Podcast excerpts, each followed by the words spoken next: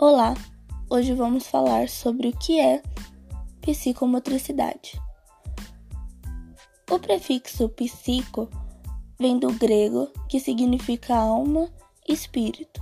Ao longo dos anos, o termo foi utilizado para se relacionar com o estudo da mente humana.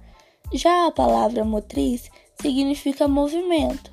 Assim, portanto, psicomotricidade é o estudo do indivíduo tendo o movimento como aspecto centralizador.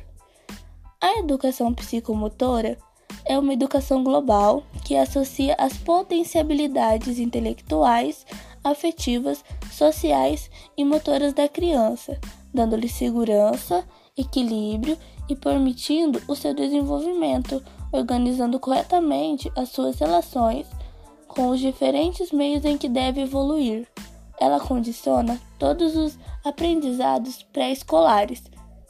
Leva a criança a tomar consciência de seu corpo, da lateralidade, a situar-se no espaço, a dominar seu tempo.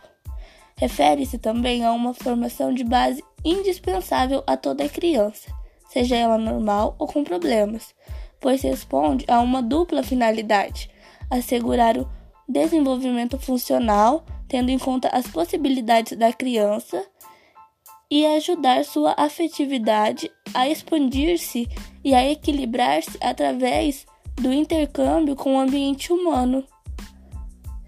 É a ação pedagógica que tem como objetivo principal o desenvolvimento motor e mental da criança, com a finalidade de levá-la a dominar o próprio corpo e adquirir uma inibição voluntária. Tem um movimento espontâneo sua diretriz fundamental, pois em qualquer momento existe um condicionante afetivo que determina o comportamento intencional.